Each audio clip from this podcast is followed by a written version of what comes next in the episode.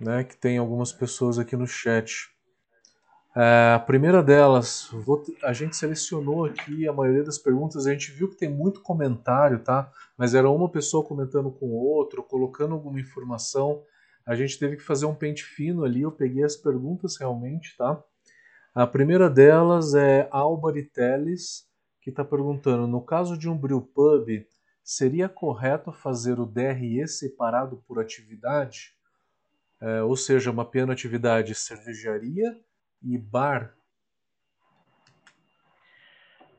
Sim, é, eu acho que vai muito também da, da questão que são duas unidades de negócio, tá? Então, se você tiver um processo, um sistema, conseguir dividir essas, né, esses dois DREs, né, que a gente acabou não, não abordando por, por questões de tempo e também, pode colocar o centro de custo, tá?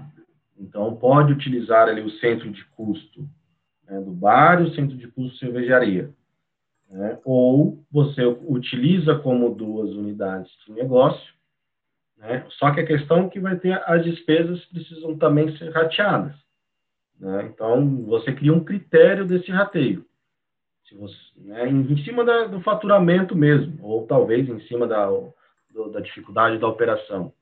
Um, pode sim, eu acho que deve. No primeiro, né, a ideia é, no próprio plano de contas, você já consegue entender o que, que vem do bar, o que vem da cervejaria, os custos também relativos de cada um, mas o importante ali seria, né, para você conseguir avaliar qual das unidades estão dando prejuízo, porque você tendo essas duas unidades, teoricamente, uma vai custear a outra, tá? dependendo do momento ali.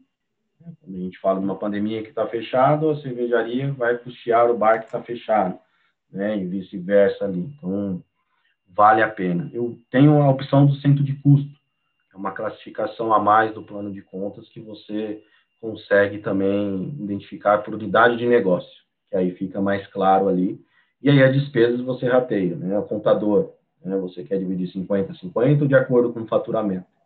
É muito ali do seu critério. É definir um critério, não vai ter o certo e errado, é só definição de critérios. Tá, maravilha. Só para o Felipe Bortolini dar um oi para todo mundo, que ele entrou aqui com a gente. É, boa noite aí, pessoal. Tudo bom? Beleza? Boa noite, Felipe. Junto mais uma vez aí. aí. Tudo bem. É, galera, vamos lá para mais uma pergunta, que a gente tem mais algumas perguntas aqui. O Marcelo Saltier está perguntando: o custo dos equipamentos entra nos custos do produto? De que maneira? Faço um rateio? Não, porque é um custo de investimento não é um custo da operação, tá? Ele vai entrar ali, né, dentro do seu planejamento, ali no, na, na despesa não operacional, você ter um todo, e ali também, com isso, você vai ter o resultado operacional, que é o ganho, para fazer o seu, a sua tiro, o seu payback, seu ROI, tá? Porque senão, né, então nos primeiros anos ali, você vai precisar, né, o seu, sua margem de contribuição vai ser seu lucro vai ser toda hora negativo. Que é, né, que nem a gente colocou o ROI ali negativo de 84%, no primeiro ano ele vai dar negativo. Né? Você não vai conseguir recuperar no 900 mil no primeiro ano.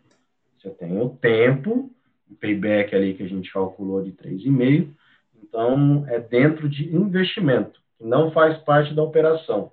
E aí a gente volta e fala, sua operação está boa, só que até você não pagar o seu investimento, você vai sofrer financeiramente. Então, não, não se desespere, você está vendendo bem, não mate seu vendedor, não mate seu cervejeiro, né? mas saiba que o, que o investimento ali ele está tirando todo o seu caixa. Mas a operação está boa, a operação está em 20%, o resultado operação total está em menos 10%, é por causa desse investimento está pesado ali todo mês. Mais uma pergunta da Silvanisa: como calcular e pôr nessa conta a amortização dos investimentos? A amortização dos investimentos é contábil, tá? Ela vem também ali, ela não tem um valor financeiro de caixa. Ela tem um valor econômico contábil, principalmente tributário. Tá? Então, a amortização ela é muito utilizada dentro do regime né, de competência que paga lucro real, porque o que, que o governo fala, né? Que, que o seu investimento ali, você comprou uma máquina de 200 e 500 mil reais, né? Cada máquina, cada tipo de produto tem um, uma amortização por mês ali por ano, que você vai amortizando como se fosse um custo que você está perdendo. Então, se você está perdendo, você está deixando de ganhar. Então, você não precisa pagar imposto.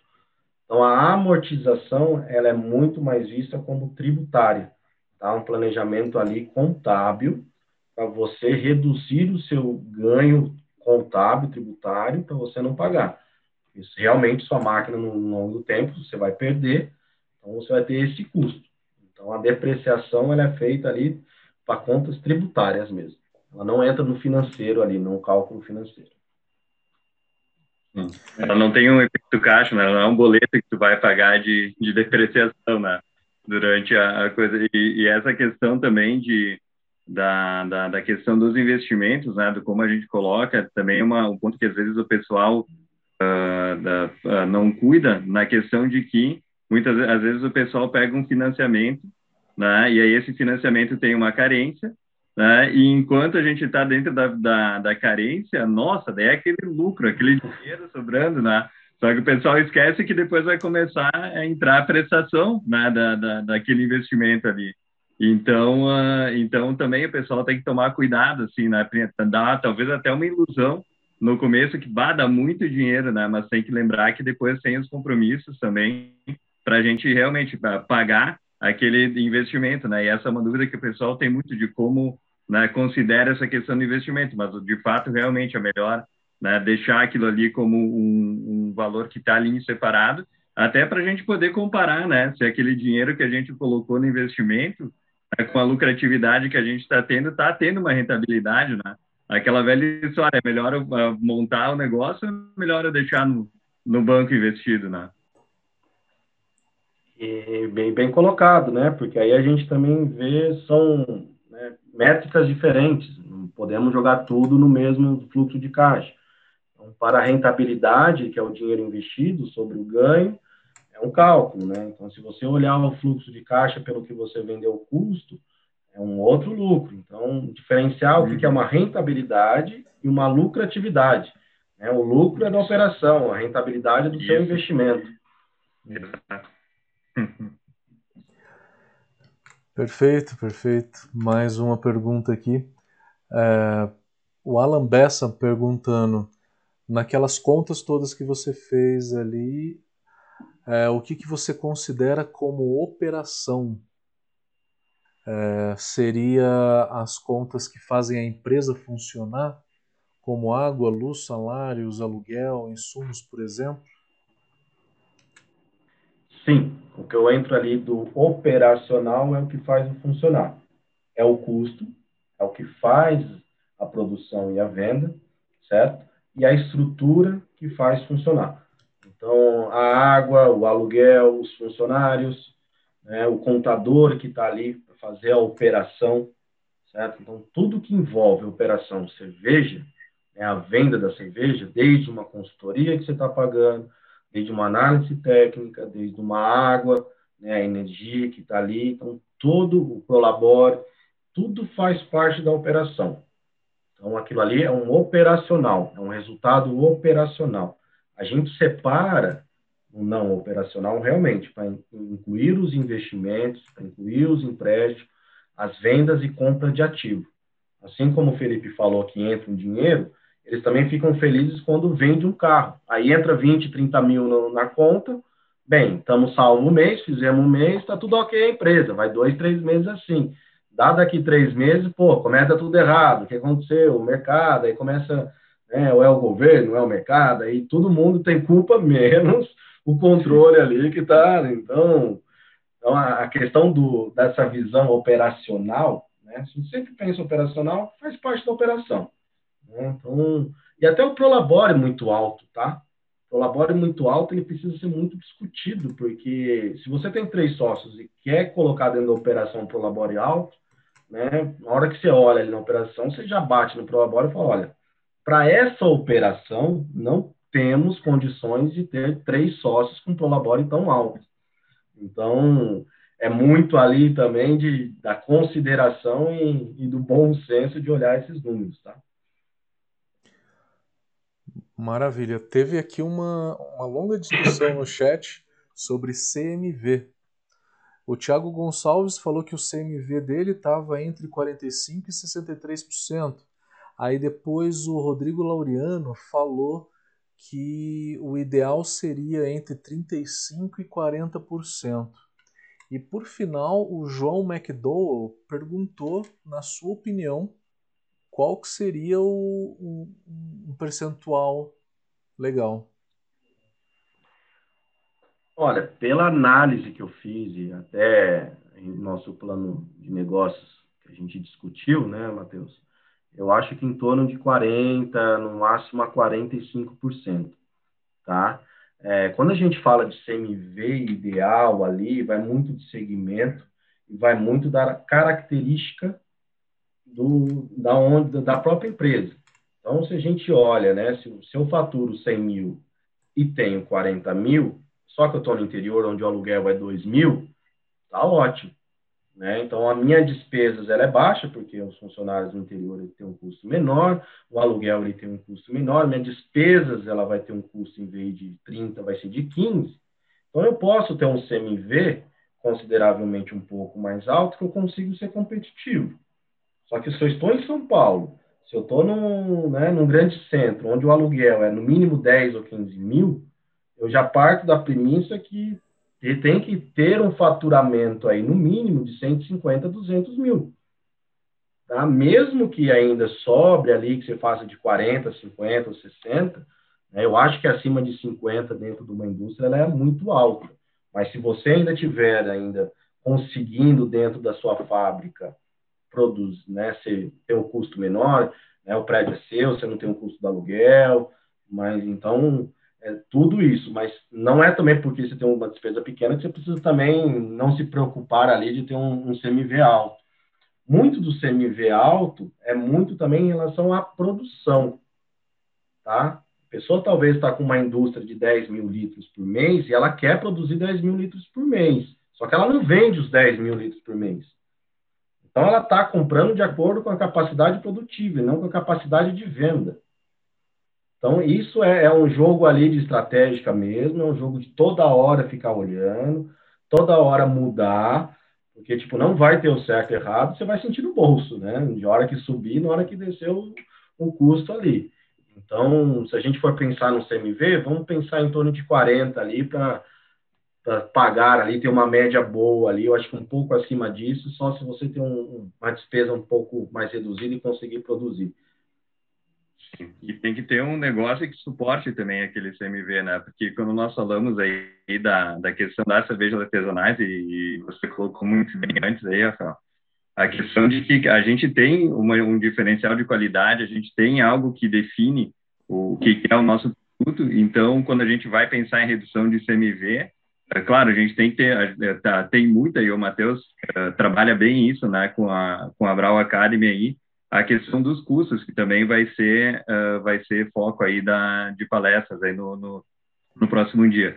Mas então tu vai buscar reduzir aquilo ali, mas o okay, vai chegar uma hora que tu não, tu precisa ter aquele custo para produzir um produto naquela qualidade que a marca se propõe a produzir. Né? E aí entra a questão de como é que a gente vende, né? Como é que a gente coloca isso, como é que a gente precifica que entra nos outros pontos que tu colocou e a força da marca de ter um negócio bem definido, né? Da gente conseguir gerar uma percepção de valor naquele produto que justifique que as pessoas realmente queiram pagar mais se a gente vai colocar uh, um valor maior e comprar aquele produto. E uma das coisas que né, eu sempre falo para o pessoal, né, a gente sim, nós temos que nos preocupar com custo, é uma preocupação, mas a gente tem um limite, né, para redução de custo. Qual que é o limite de redução de custo? É zero, né? Eu fecho a empresa, deixo de fabricar o produto, eu não tenho como ir menos do que isso aí. Agora, para venda, a princípio, a gente não tem limite, né? A não ser a nossa própria capacidade de colocar o negócio, o produto no, no, no mercado. Então, a gente tem que ter, é, claro, a preocupação, mas também não adianta só olhar para o custo, né? Acho que a gente tem que também ter essa questão de olhar e aí ter uma precificação correta e um posicionamento correto no, do negócio uh, vai ser o maior diferencial aí. É, e nesse ponto, Felipe, né, é a questão ali do, do, financeiro, ele não pode ser o tomador de decisão de tudo, senão realmente ele vai quebrar a cervejaria, então ele vai querer reduzir ali, então precisa desse mestre cervejeiro para dar o técnico de qualidade, mas tem uhum. ações, né? Tipo, dentro dessa qualidade, você fez uma cotação a mais ou não para manter a mesma qualidade com outro? Você sempre compra nesse, se comprar no outro vai mudar muito. Então, tipo, a, o papel do financeiro do gestor ali é sim travar esse embate da qualidade, mas ter outras alternativas ou esgotar outras alternativas para né, questionar. Talvez não seja no, na qualidade do produto, talvez seja na embalagem. Né? Precisa ter sete cores na embalagem. Se tiver cinco, por exemplo, talvez. Então, né? então, a hora que você olha o custo, né, você vai, tipo, você fala, olha, nessa receita você não mexe, então tá bom. Então, isso daqui é o, né, é um sagrado aqui da, é um negócio, é o coração que não se mexe. Mas na embalagem ou no frete, eu posso discutir. Mas no custo, comissão, eu posso discutir. Você entendeu? Então, é, a questão é aquilo ali. Não, não vai ter uma, uma varinha ali e falar, é esse, pronto. Mas se a gente olha linha por linha, que a ideia é ganhar meio por cento, um por cento em cada linha. Você entendeu? Hum. Se você faz isso ali na PUS, que tem pelo menos uns três, quatro blocos, você já ganha 3 ou 4% de lucratividade. Ah, e, e tem, eu até sempre falo de, um professor meu do, do mestrado, engenharia de produção, que ele sempre, né, ele perguntava, tá, qual que é a relação entre o preço e o custo? Né? E aí todo mundo dava as teorias e a resposta dele era, não tem relação nenhuma, preço e custo. Né? O preço é quanto o mercado paga. O custo é aquilo que tu tem que correr atrás para baixar para que quando tu vender o teu produto pelo preço que o mercado paga, tu sobrar dinheiro para te ter lucro e conseguir pagar tuas contas, né? Então, uh, antigamente era aquela coisa, a gente podia as cervejarias no começo, nada, custava tanto para produzir, eu coloco 30% em cima e vendo, porque faltava cerveja artesanal no mercado. Agora não é assim, tipo, eu vou ter lá o meu custo, vou chutar uma margem ali em cima, né? Então, e, e muito interessante também a forma como tu colocou. A gente, claro, tem que fazer essa conta aí, justamente para saber, olha, se eu fizer essa conta aqui, né, e colocar essa margem que eu quero, eu estou dentro lá do preço do mercado ou não. E aí vai toda a briga aí para a gente reduzir o chegar na, na competitividade, né? Pois é, estamos em situações mais competitivas no mercado agora, né? Então, por isso que é fundamental a gente ter um planejamento financeiro, ter esses controles de despesas e custos bem apuradinhos, né? É, o João McDowell perguntou se o ROI é medido anualmente ou se divide pelo investimento do período todo. Ele é muito mais usado para períodos menores, tá? O ROI ali, ele, ele é usado, né? Pode ser usar o período todo, aí você fala, meu ROI do período de quatro anos foi, foi X, mas eu quis dar o exemplo ali do ROI ali de negativo do primeiro ano exatamente para isso Tá? É porque o ROI, sempre a palavra retorna ao investimento, né? Então, o que vem muito mais é o VPL e o TIR, o payback. Então, esses indicadores, ele, ele vai te dar um, um número um pouco mais claro no seu retorno. Tá? Então, o ROI é a conta mais fácil.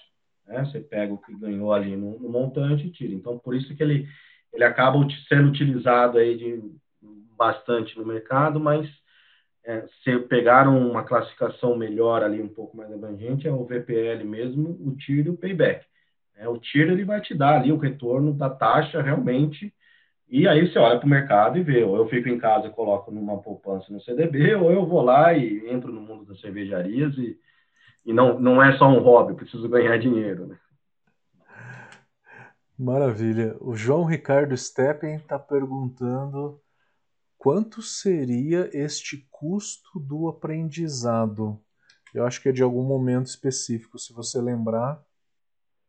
Sim, né, quando a gente Eu acho que o Felipe aí vai até. Não, não, não, exato, porque eu achei interessante na hora que ele perguntou, né? E, e, eu achei legal também quando o Rafael falou ali, é que o pessoal não considera isso. A gente tem muita coisa que pode acontecer aí no meio do, do, do caminho, né? E esse custo do aprendizado que o Rafael falou é justamente aquelas coisas que a gente não sabe, né? Que, que, que, não, que podem acontecer, né? Tem as coisas que a gente sabe que não sabe, e tem as coisas que a gente não sabe que não sabe, né? Que vão acontecer. Então, é essa reserva que a gente tem é justamente para estar tá, uh, preparado né, quando está começando a, a, operação. E principalmente a cervejaria, ela, tá, ela é intensiva ali na questão do, do, do, trabalho né, laboral e da questão dos equipamentos. Então, cara, bomba que vai dar problema, que vai te deixar na mão no meio do, do caminho, né, o glicol lá que quando vai ver, né, a parte do banco de fio lá que vai tá baixo aí, tu vai ter que comprar e tu não sabia que estava com vazamento.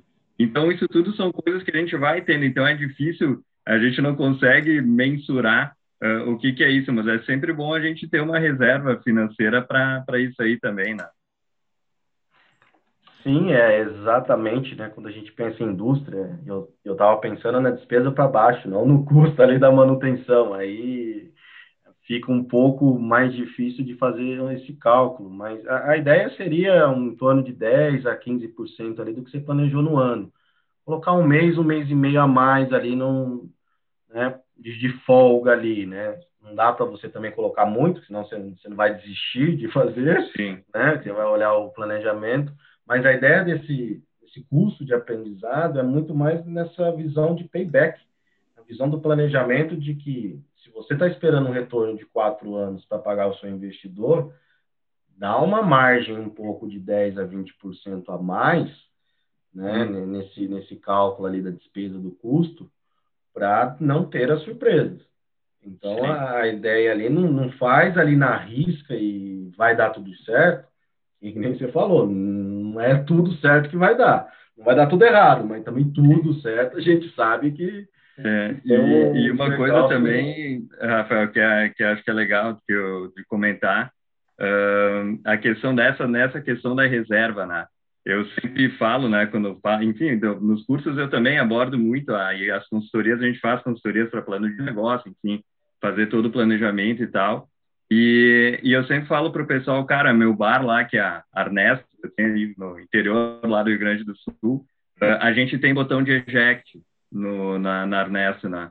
E aí o pessoal fica assim, não, como assim vocês têm botão de eject? Não, cara, desde que a gente começou, a gente tem uma conta lá, investimento, onde a gente guarda todos os valores que são referentes à questão da folha, da, da rescisão contratual, né, de, da, de reserva financeira em relação a, a, impostos, e no sentido de que, cara, se um dia a gente resolver parar, ou a gente sair fora, o brinco, né, a gente aperta o botãozinho de eject, usa aquela grana para quitar todas as contas que, que a gente tem aberto, se aperta a mão, diz foi bom, e cada um vai para o seu lado, né? Não vamos ter que vender a casa, vender o carro, né? Ou ficar com, uh, com dívida. Então, uh, porque a gente vê, tem muita cervejaria aí aberta porque não consegue fechar.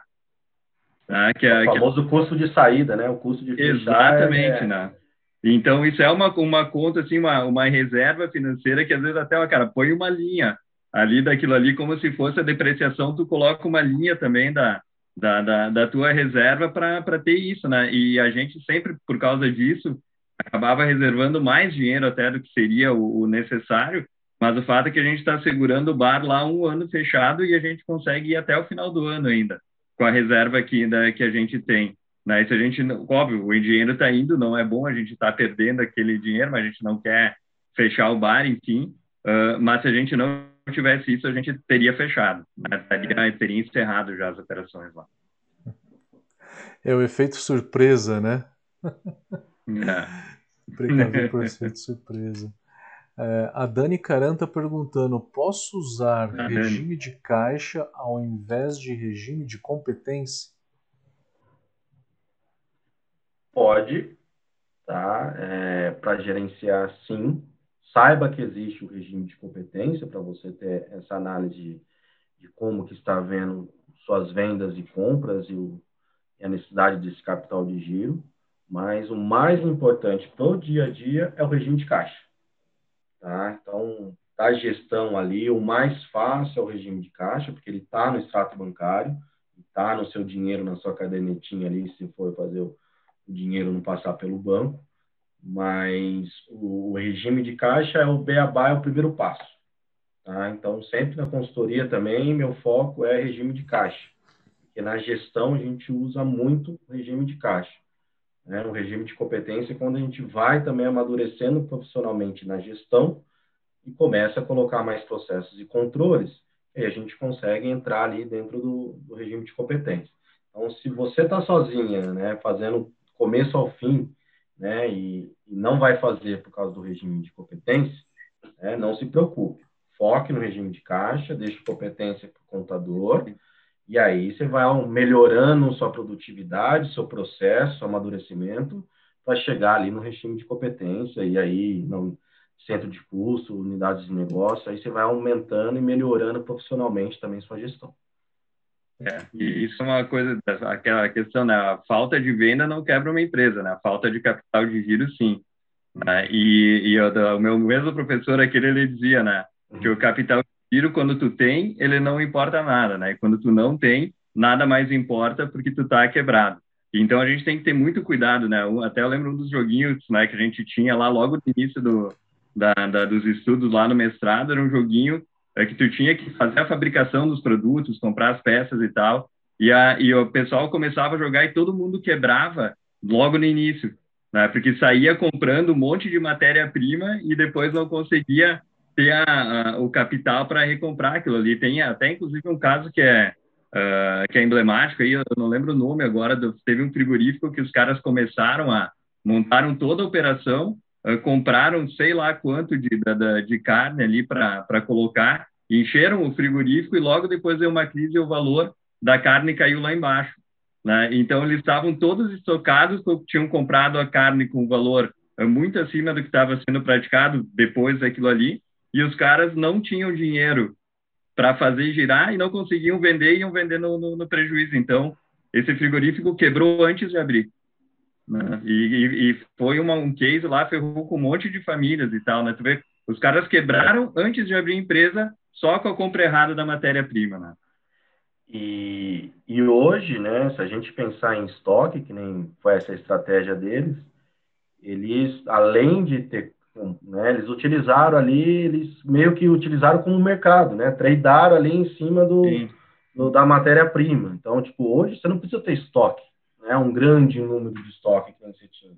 Né, salvo alguns lugares, chega em sete dias as coisas para você. Né. Tudo bem que uhum. algumas coisas da China dessa pandemia deu uma, uma travada, mas grande parte das coisas chega muito rápido. Né? Então, vale muito mais a pena né, você não se estocar, porque você vai entrar nesse risco do preço futuro. Ele travou o preço futuro ali da carne, né, entrou no risco e aí você sai da sua operação, né? Você entra no, no preço, né? Você entra no, dentro ali do mercado e aí você entra no risco do mercado. Então, tipo, se a gente for pensar, é, né? Compre ali, tenta ter um estoque de acordo com a sua venda. Sempre ali um pouco, sei que é difícil, né? Mas o quanto conseguir controlar e ter isso reduzido vai te ajudar ali a, a tomar as decisões e até um capital de giro ali ser menor. Sim. A Letícia de Paula está perguntando qual a dica para cervejarias saberem quando ir para outro regime de tributação, lucro presumido e real. E aí ela também perguntou quanto tempo você acredita ser o ideal para ter retorno de investimento em uma cervejaria. Acho que é payback que ela está falando, né? Vamos lá. Então, em relação a tributos, né, é, vai muito do faturamento. Tá? Então, o Simples vai, se eu não me engano, até 380 ou 420, preciso dar uma olhada aqui, por ano. Tá? E aí tem o lucro presumido, o governo tabela, ele presume seu lucro e vai em cima daquele valor, e o lucro real, né, que vem em cima do seu lucro ali, ele vai tributar em cima do seu lucro. A questão do lucro real ela é muito né, muito controlada. Então, você precisa ter processos e informações que o governo exige, você precisa estar preparado, não só de faturamento, mas de controle. Né? Então, E, e, aí a conta ela não é uma conta única, porque se você tiver muito CLT dentro ali do, do simples, vale mais a pena. Se você tiver uma despesa, né, um menos CLT ali de despesas dentro do lucro real, não vale. Tanto é que as terceirizadas são simples para prestar para esses lucros reais, para não ter um valor tributário, né, do, do RH pessoal. Então, tipo, não é uma conta simples, né? Então, seria ali de cara por que, que o simples, né, voltando redundância aí, o simples todo mundo escolhe porque o governo tipo fatura em cima da venda e acabou, você pode fazer o que quiser, o que você gastar, o que você não gastar, tá tudo ok, você já me pagou, o resto, né, não não me importa. Então, é, a questão ali de escolher ali vai muito também do processo, tá? A exigência do lucro presumido e a exigência do lucro real vai te demandar uma contabilidade, vai demandar uma gestão muito mais profissional ali, né? E também tem que entender se seus funcionários, tem muito funcionário, pode ser que a carga tributária de RH pese também. Então, vai tirar um pouco dali, puxar. Resumindo, você vai ter que pagar imposto, né? Não tem muito para onde fugir ali. Sim, o negócio é ficar no simples pelo maior tempo que for possível, né? E só sair quando for obrigado. Exatamente. É, mais uma pergunta aqui sobre depreciação. A Tânia Miak falou que não viu depreciação no seu modelo, na sua planilha. Perguntou onde que estaria. E a Cláudia Ione perguntou sobre depreciação também. Perguntou se depreciação de equipamentos deve ser computada para constituir o valor de venda do produto? Não, tá? Porque ela não faz parte da operação. Então a depreciação ali ela não tá, porque a gente está olhando um DRE gerencial ali, não contábil. Tá? A depreciação você vai utilizar, se você não for lucro real, né, você vai utilizar muito mais para sua programação né, dessa reserva de comprar.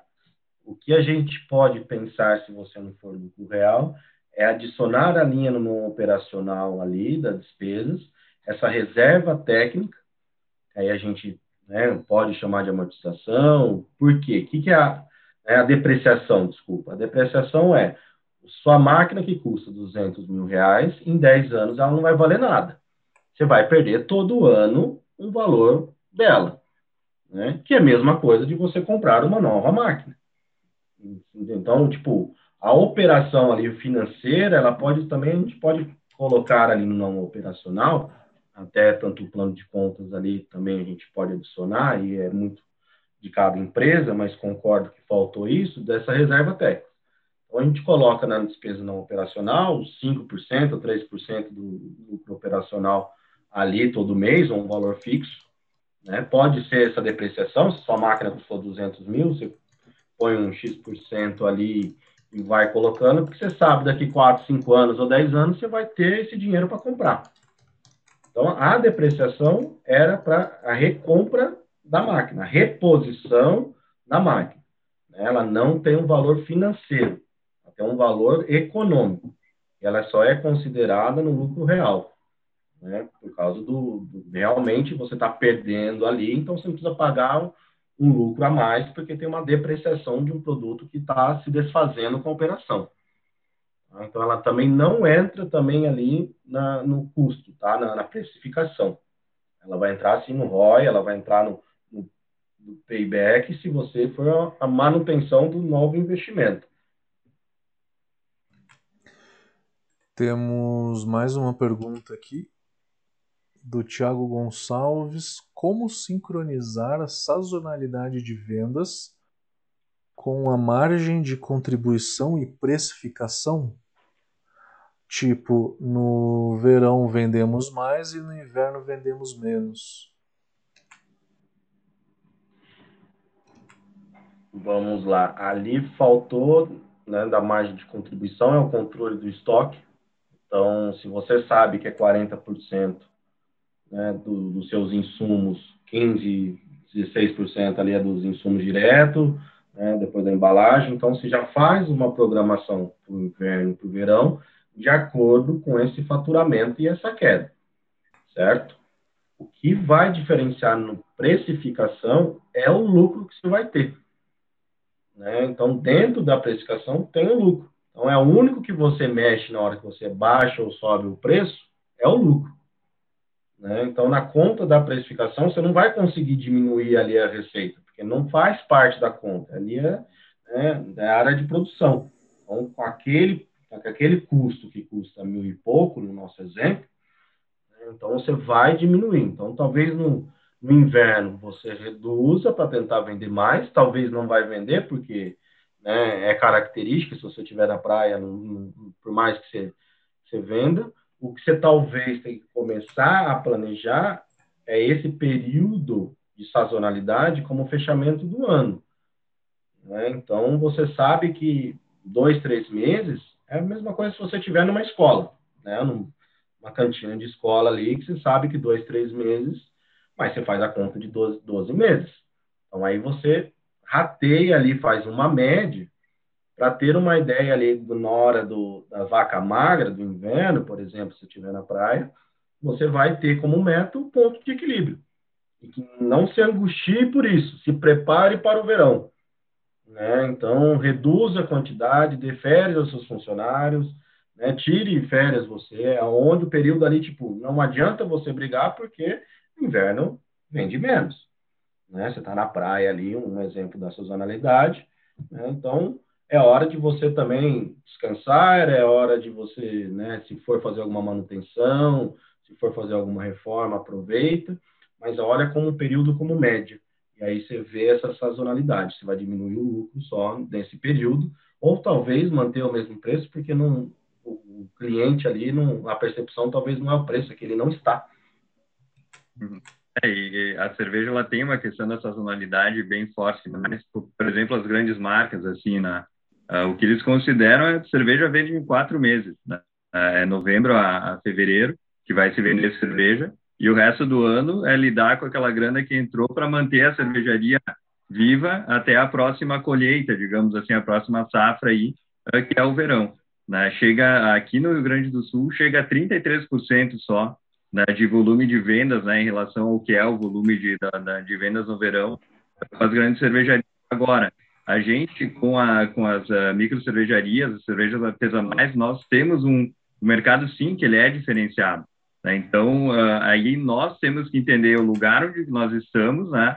E como aquele lugar, aquele mercado onde a gente está atuando se comporta conforme essa sazonalidade. Por exemplo, lá no, no, no meu bar, lá na Ernesto, os meses que a gente mais vende são no inverno. Né? E a gente vende quase nada no, no verão, assim, quase nada. Não, tem um movimento bom, mas a gente vende muito mais no inverno. Mas como assim? Nós estamos numa cidade pequena, tem 35 mil habitantes, não tem muita coisa para fazer lá de noite, né? Como a maioria das cidades pequenas. O nosso lugar, a gente tem uma lareira, tem um lugar que é, é aconchegante confortável. Pô, a galera meio vai para lá, senta ali e fica bebendo cerveja. Agora, no verão, Uh, tem muita gente que vai lá, que frequenta, que sai e passa praticamente o verão fora, vai todo mundo para a praia. Então, tipo, no, no, verão a cidade esvazia e no inverno a cidade está cheia, mas isso é a, a, sazonalidade de Marau, né, que é a minha cidade lá. Agora tem que entender como é que se comporta, não dá para, não é um, né, ah, sempre vai vender mais no verão. Para a maioria dos lugares é, vai vender muito mais no verão do que no inverno. Mas aí também tem que né, ver como é que é essa situação e talvez pensar né, em coisas que se possa fazer uh, também para aumentar o, o, esse, essa venda no inverno. Mas, de modo geral, é como o Rafael falou, cara, tem que se preparar e, e, e se preparar para garantir né, que a gente vai sobreviver aquele período aí. Isso não é, é, é um fato, não é, um, não é vergonha nenhuma. Né? É uma situação de mercado que é assim. Beleza, galera. Chegamos 10h40 já. As perguntas aqui acabaram, mas eu queria deixar vocês à vontade para fazer qualquer consideração final.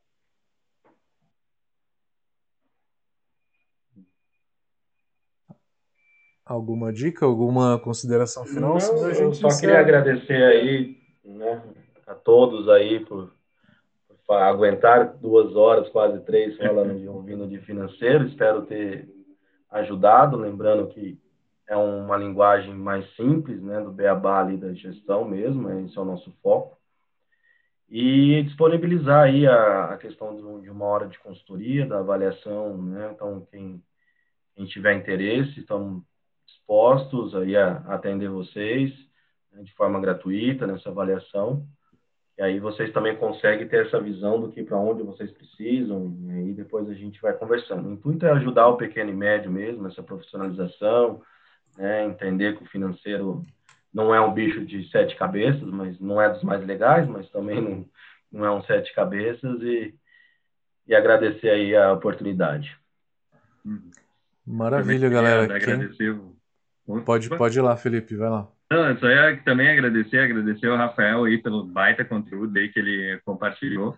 Né? E, enfim, né, trabalhando também com essa questão de plano de negócios, a gente vê uh, como realmente, né, a gente fala da questão da paixão e, enfim, de começar mais, mais pelo coração e sem fazer conta.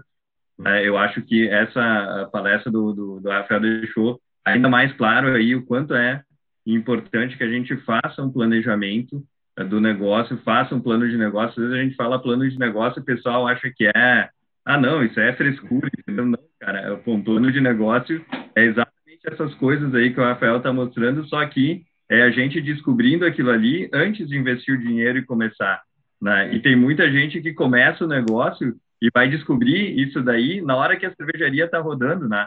E aí, às vezes, descobre aquilo ali eh, quando, e descobre vendo que é um resultado negativo. E não precisava ser negativo se a gente tivesse se planejado antes. Né? Então, uh, mais uma vez, acho que foi muito válido aí para o pessoal realmente despertar a consciência. Né? A gente é muito apaixonado pela questão do fazer cerveja, mas se a gente não tiver bem estruturado com, a, com, a, com o comercial, com o financeiro, com as vendas, aí a gente vai chegar no ponto que a gente nem mais vai conseguir fazer a cerveja porque a gente não tem mais um negócio. Então, né, da, pessoal, né, sempre atenção a isso e agradecer de novo a ti aí, Matheus, né, pelo convite. Fiquei muito feliz de estar participando e estar junto nesse congresso aí. Cara, a gente que agradece. Na verdade, esse congresso é feito por nós para nós. A ideia é essa. Então, é, muito obrigado. Eu sou o único que não vai dar palestra nenhuma nesse congresso. Né? Trouxe as férias ah, tá tranquilo, todas né? para né, para dar essas palestras. E galera, é isso, tamo junto. É, quem está aí ainda na, na transmissão, hoje tivemos 800 pessoas que passaram por aqui durante o congresso inteiro. É, do, a gente falou com todo mundo, quem quiser receber o material, quiser receber a, as instruções para ter a consultoria aí do, do, do Chain, é, se inscreve ali no site da Brau Academy, que aí a gente manda pelo e-mail todo o material, inclusive o descritivo de como falar com o Chain, como ter essa consultoria com ele. Tá? E com o Felipe também, né, o material que o Felipe depois quiser disponibilizar. É, ainda vai ter uma palestra do Felipe, né? A palestra do Felipe vai ser muito importante, né, de suma importância. Vamos ver o Felipe palestrar ainda aqui no Congresso. É, valeu, galera. Valeu. boa noite. Obrigado. Forte abraço a vocês. Até amanhã. Abraço. Valeu, valeu. Até amanhã. Valeu.